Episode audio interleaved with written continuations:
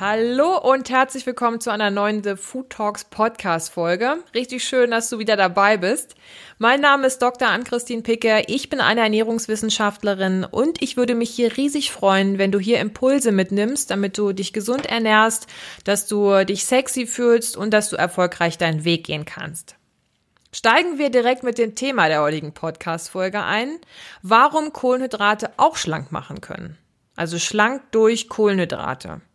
Du wirst aus dieser Folge mitnehmen, um welche besonderen Kohlenhydrate es sich überhaupt handelt und was, warum sind die anders als die anderen, von denen wir ja wissen, dass wir da Gewicht zunehmen können und in welchen Lebensmitteln sind die enthalten und wie viel solltest du am Tag davon essen und was passiert mit denen in deinem Körper, welchen Krankheiten können die vorbeugen und warum machen die schlank. Wenn ich von diesen Kohlenhydraten rede, die schlank machen, dann sind das komplexe Kohlenhydrate und das kennst du vielleicht unter Ballaststoffe. Also ich möchte heute mit dir über Ballaststoffe reden.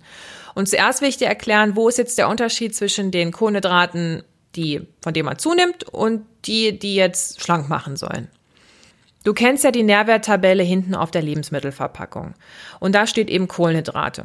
Und Kohlenhydrate sind lange Zuckerketten, also wie zum Beispiel Stärke oder Mehl. Und diese Zuckerketten bestehen aus vielen einzelnen Zuckermolekülen, die aneinandergereiht sind. Und wenn wir uns wieder der Lego-Analogie bedienen, dann wäre das ein großer Turm, ein langer Turm aus einzelnen Legosteinen, wo halt eben die Legosteine die Zuckermoleküle wären. Und eben um diese Legosteine oder Zuckermoleküle aus der Kette zu lösen, benötigt unser Körper Enzyme und diese setzen an den Stellen an, wo die Zuckerteilchen sich aneinander festhalten und trennt die eben davon, also trennt die voneinander. In unserer Lego-Analogie wäre das so, dass du einfach mit deiner Kraft der Finger die einzelnen Lego-Steine voneinander löst und machst halt den Turm immer kleiner. Und dieser Vorgang nennt sich Verdauung, also die Zerlegung der Nahrung in ihre kleinsten Einzelteile, damit sie dann eben vom Darm oder im Darm aufgenommen werden können. So, und jetzt zu den Ballaststoffen. Die Ballaststoffe sind auch lange Zuckerketten, aber die sind viel verästelter als die normalen Kohlenhydrate. Also das wäre quasi ein Lego-Tor mit ganz vielen Auswüchsen zu allen möglichen Richtungen. Hier ist aber besonders, dass die Zuckerteilchen anders verknüpft sind. Das heißt, die halten sich ganz, ganz besonders gut fest und das menschliche Enzym kann die nicht voneinander trennen. Also uns fehlt eben die, das, das Werkzeug, um diese Zuckerteilchen dann voneinander zu trennen. Und wenn man das jetzt nochmal auf die Legosteine bezieht, dann kann man diese, diesen großen Legosteinturm nicht einfach mit den Fingern auseinander äh, kriegen, sondern bräuchte zum Beispiel ein Messer. Also sind Ballaststoffe die unverdaulichen Nahrungsbestandteile, die vom menschlichen Verdauungstrakt nicht abgebaut werden können. Was mich so ein bisschen erschreckt im Hinblick auf Ballaststoffe ist, dass ungefähr vor 120 Jahren, also bei der Jahrhundertwende vom 18. auf das 19. Jahrhundert, ungefähr oder mindestens doppelt so viele Ballaststoffe gegessen wurden als heute. Das liegt einfach daran, dass heute sehr viel mehr Weißmehlprodukte gegessen werden, mehr Fleisch und einfach mehr freier Zucker, zum Beispiel in Softdrinks und Co. Wo drin sind denn jetzt Ballaststoffe enthalten? In pflanzlichen Lebensmitteln. Fangen wir erstmal an mit den Vollkornprodukten, wie zum Beispiel Vollkornbrot und Vollkornnudeln. Da kann man tatsächlich sagen, je heller das Produkt, desto weniger Ballaststoffe sind drin.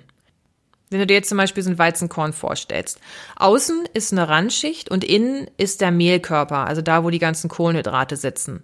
Und 70 Prozent der Ballaststoffe sitzen eben in dieser Randschicht. Und um das weiße Mehl herzustellen, wird die Randschicht abgemacht und nur dieser Mehlkörper wird zermahlen. Das ist dann die Mehlsorte 405. Du kannst aber auch das ganze Korn zermahlen und dann hast du zum Beispiel ein 1000er, 1050er Mehl. Wir können die beiden ja mal miteinander vergleichen.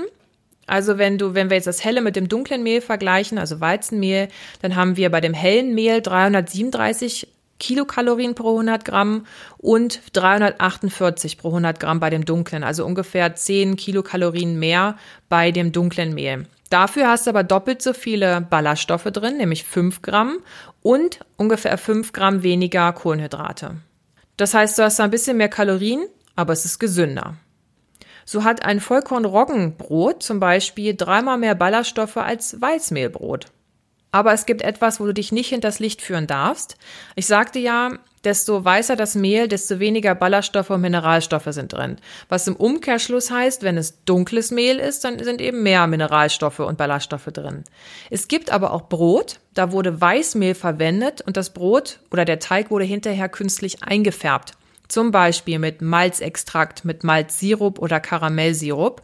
Und dadurch sieht dieses Brot dann eben gesünder aus, weil es bräunlich wirkt. Also wenn du diese, diese Inhaltsstoffe irgendwie in der Zutatenliste findest, dann weißt du, okay, es war halt wirklich nur Weizenmehl. Es gibt aber noch ein weiteres Mittel, um Brot einzufärben, das nennt sich Zuckercouleur. Das ist auch das, was man benutzt, um die Cola schwarz zu färben. Ballaststoffe sind noch enthalten in Nüssen und ganz besonders viel in Gemüse, weil die Zellwände sind zum Beispiel auch Ballaststoffe und da sind wahnsinnig viele Zellwände in so einem Gemüsestück. Auch in Obst ist, sind Ballaststoffe enthalten. Deswegen ist es gut, einen Apfel zu essen und keinen Apfelsaft zu trinken, weil in dem Saft sind eben die Ballaststoffe nicht mehr mit drin. Eine weitere Quelle sind zum Beispiel Hülsenfrüchte, also sowas wie Linsen, Bohnen, Erbsen. Ich muss zugeben, ich zerkoche die Linsen meistens. Ich bin da noch kein großer Meister drin. Ich versuche es immer wieder und es wird eine richtige Pampe. Wenn es dir ähnlich geht, ähm, vielleicht magst du ja mal die Nudelvariante davon testen. Also da, die gelingt mir immer. Zum Beispiel Nudeln aus roten Linsen oder aus Erbsen zum Beispiel. Schmeckt auch super lecker mit Soße. Du hast also weniger Kohlenhydrate drin, aber auch viele Ballaststoffe. Und zusätzlich eben dann bei diesen Hülsenfrüchten auch noch viel Protein. Am Tag solltest du 30 Gramm Ballaststoffe essen. Also wenn du zum Beispiel zum Frühstück Haferflocken isst, so um die 50 Gramm, dann hast du schon 5 Gramm Haferflocken aufgenommen. Ich packe mir immer noch ein paar mehr Ballaststoffe rein, zum Beispiel mit geschrodeten Leinsamen. Wo sind gar keine Ballaststoffe drin? Keksen und Kuchen, wenn zum Beispiel kein Vollkornmehl verwendet wurde oder eben auch Schokolade oder Gummitierchen. So, und was können die Ballaststoffe jetzt? Was ist jetzt so besonders und warum machen die schlank? Also, zum einen, wenn du die isst, musst du länger kauen. Und wenn du länger kaust, dann wird mehr Speicher produziert, das ist alkalisch und das wiederum schützt deine Zähne vor Kariesbildung. Also es ist wie so, ein, wie so eine Kariesprophylaxe, wenn du Ballaststoffe isst. Des Weiteren quellen die Ballaststoffe einfach super auf und das bedeutet, dass die halt Wasser ziehen und dadurch hast du mehr Volumen in deinem Magen. Deine Mahlzeit bleibt länger im Magen, also hat eine längere Verweildauer und deswegen fühlst du dich länger satt. Also Achtung, Ballaststoffe können schlank machen. So mit dem Aufquellen, das können Frauen ganz besonders gut nachvollziehen. Stell dir mal vor, du hast einen Tampon und schmeißt den in so eine Wasserschüssel. So puff, geht dieser Tampon auf und hat das Wasser gezogen. Und so ähnlich ist das mit den Ballaststoffen nämlich auch. Und weil die Ballaststoffe jetzt so gut quellen können, werden die auch von der Lebensmittelindustrie verwendet. Also die können Quellen und Gele bilden. Und zum Beispiel kennst du Fruchtjoghurt und dort setzen sich die Fruchtstücke nicht unten im Joghurt ab, sondern die schweben so im Joghurt. Und das geht zum Beispiel mit diesen Ballaststoffen.